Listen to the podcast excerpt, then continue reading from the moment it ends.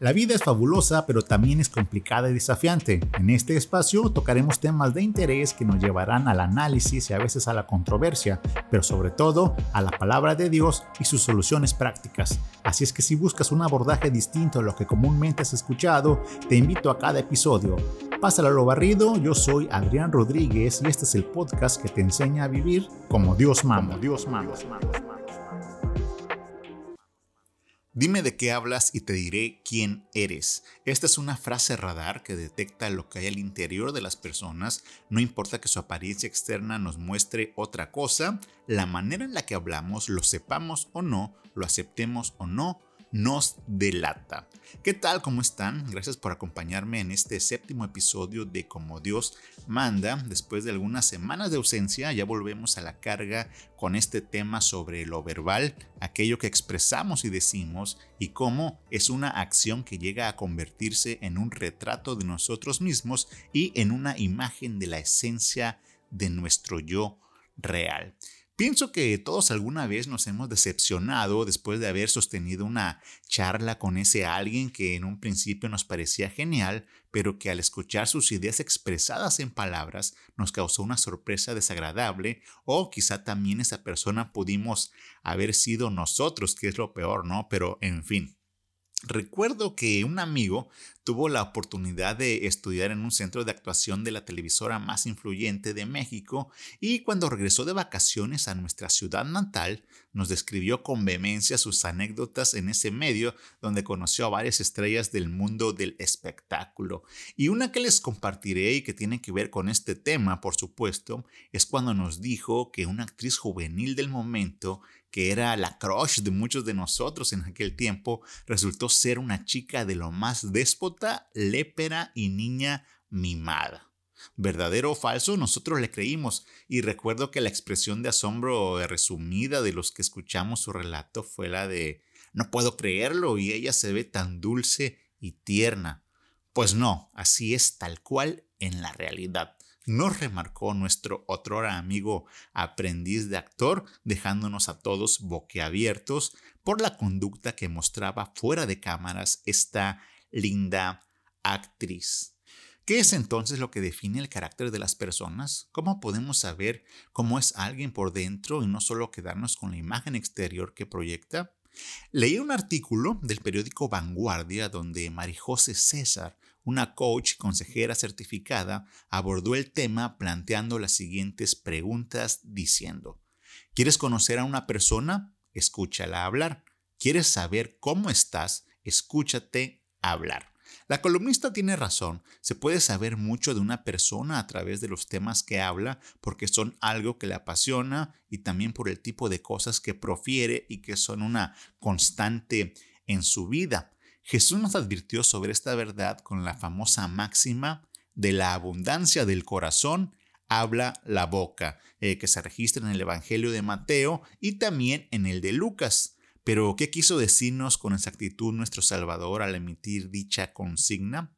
Jesús da en el clavo del asunto al revelarnos cuál es la condición del corazón de las personas según lo que hablan, no en un sentido físico, por supuesto, sino en un sentido emocional psíquico y espiritual.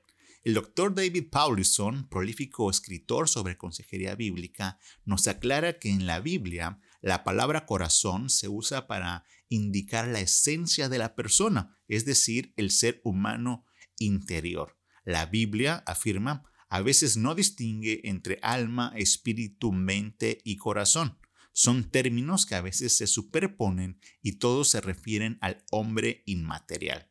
Inclusive, a veces se atribuyen las mismas actividades al corazón que a la mente, siendo estas dos palabras un sinónimo, nos declara Paulison. En pocas palabras, lo que pensamos invariablemente tarde que temprano lo expresamos y con ello sale a relucir nuestra naturaleza como persona. ¿Y cómo se manifiesta esa esencia de cómo somos? ¿Cómo nos delata nuestro hablar? Bueno, de distintas maneras. De la abundancia de nuestro corazón, es decir, de lo que ocupa nuestra mente, pueden fluir cosas negativas y positivas. Por mencionarle algunos ejemplos, eh, unos puntos negativos, tenemos eh, las quejas. Eh, somos gente que vamos por la vida pronunciando quejas de todo y de todos y nada nos embona.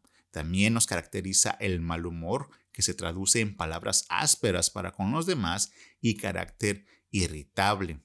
La frustración, ese estado constante entre la quejumbre y el mal humor, detonada por situaciones no favorables a lo largo de nuestra vida.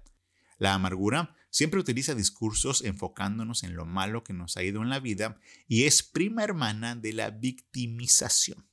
Las malas palabras, estas son usadas por casi todos, no son mal vistas socialmente e incluso son justificadas porque se les considera como un desahogo que nos ayuda a lidiar con el estrés y más cuando nos aplastamos el dedo chiquito del pie con un mueble, hablamos como siete idiomas, ¿no? Y nos salen así como que chorrocientas de groserías. Así es que las palabrotas van desde las más comunes hasta las más vulgares y soeces, donde las personas sueltan cinco groserías por cada siete palabras. Para decir exagerado, pero suele pasar y sé que lo has escuchado.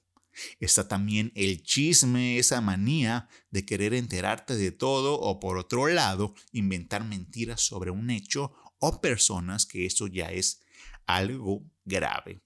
El humor negro también lo tenemos y fluye de nuestra boca, caracterizado por ver o decir algo gracioso en una situación que no lo es por sí misma, bien por ser trágica, dolorosa o compleja, y va acompañado por lo regular por el sarcasmo, la parodia y la ironía. La preocupación constante también es un indicador es una negatividad que se construye en la mente imaginando siempre cosas desfavorables. Por último, y pueden haber más ejemplos, pero solo les pongo estos, eh, tenemos la altivez o la arrogancia, que no es otra cosa que el ego inflado y ese sentido de superioridad o querer ser el centro de atención siempre eh, tipo a lo argentino, ¿no? Que, que ya recordé que en Latinoamérica son el blanco de chistes por esta característica que les atribuyen, como cuando eh, se preguntan en la adivinanza, eh, eh, ¿sabes cómo se suicida un argentino? Se sube arriba de su ego y de allí se tira. Para los escuchas en Argentina no es algo personal este chiste, más bien es con cariño y admiración, solamente lo recordé porque me consta que los argentinos que conozco son unos verdaderos cracks como personas y es más, les mando un, un abrazo con mucho afecto y cariño. Y aterrizando el tema de nuevo, Igualmente, eh, algo que va ligado a nuestra manera de pensar y hablar y todos estos comportamientos que verbalizamos es que se han hecho extensivos en las redes sociales y me llama la atención la frase de un post que está circulando en internet desde hace mucho y que dice, no confundas mis publicaciones con mi vida personal. Lo que publico es solo entretenimiento, pero mi vida personal es otro cuento. ¿Será esto así? Yo difiero porque de alguna manera eh, lo que exhibimos en las redes muestra nuestra personalidad incluso si casi no publicamos. Así que el contenido sí dice mucho de nosotros, como es el caso de algunos influencers que conocemos que se han metido en serios problemas a causa de lo que dicen de manera irresponsable. Pero eh, para fortuna no todo lo que decimos eh, muestra una fealdad interior como personas, ya que también de la abundancia del corazón hay cosas loables. Por eso también nuestro Señor Jesucristo nos lo subraya en el Evangelio de Lucas, allá en el capítulo 6, versos 43 al 45, que nos afirman, no es un buen árbol el que da malos frutos, ni árbol malo el que da buen fruto porque cada árbol se conoce por su fruto, pues no se cosechan higos de los espinos, ni de las zarzas se vendimian uvas. El hombre bueno del buen tesoro de su corazón saca lo bueno, y el hombre malo del mal tesoro de su corazón saca lo malo, porque de la abundancia del corazón habla la boca. Así que la reflexión final de este episodio es llegar a saber y estar conscientes sobre qué frutos visibles estamos dando al hablar y cómo esto puede contribuir positivamente a quienes nos rodean o en su defecto hacerle mal a las personas con nuestras emociones tóxicas que son causadas por la eh, basura que hay en nuestra mente y que desbordamos en la vida, tal como nos lo expuso Jesucristo mismo.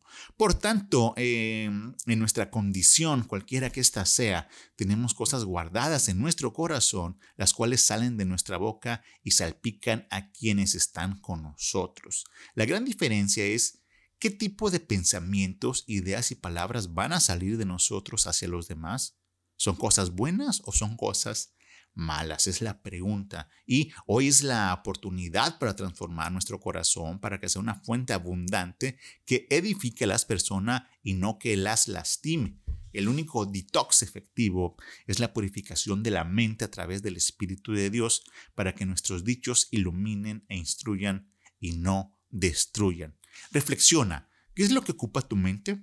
¿Qué es de lo que más hablas? ¿Cómo te percibe la gente? Esto es un buen ejercicio e indicador que te permitirá autoevaluarte y buscar entonces la sobriedad en tu vida. No lo hagas para quedar bien ante todos o por tu reputación o por aparentar, sino por un cambio real desde dentro que solo puede darlo Dios mismo. Ahora, también sé que habemos muchos que nos vale tres cominos nuestra forma de ser y de expresarnos y decimos que así somos y así vamos a morir y que no vamos a cambiar porque no somos hipócritas, etcétera, etcétera, etcétera. Pero esto es una conducta peligrosa que nos conducirá al desastre. Les digo lo siguiente, afirma Jesús. En el día del juicio tendrán que dar cuenta de toda palabra inútil que hayan dicho. Las palabras que digas absolverán o te condenarán. Esto lo dice eh, Jesús en el Evangelio de Mateo capítulo 12 versos 36 y 37. Sabiendo esto, saquemos eh, todo lo bueno que tenemos de expresar al mundo y venzamos todos nuestros defectos con el poder del Evangelio, porque recuerda que de la abundancia de tu corazón habla tu boca. Este es el podcast que te enseña a vivir como Dios manda. Si te gustó este episodio, comparte y ayúdame a crecer para que hagamos juntos una comunidad genial. Te dejo en la descripción del podcast mis redes sociales.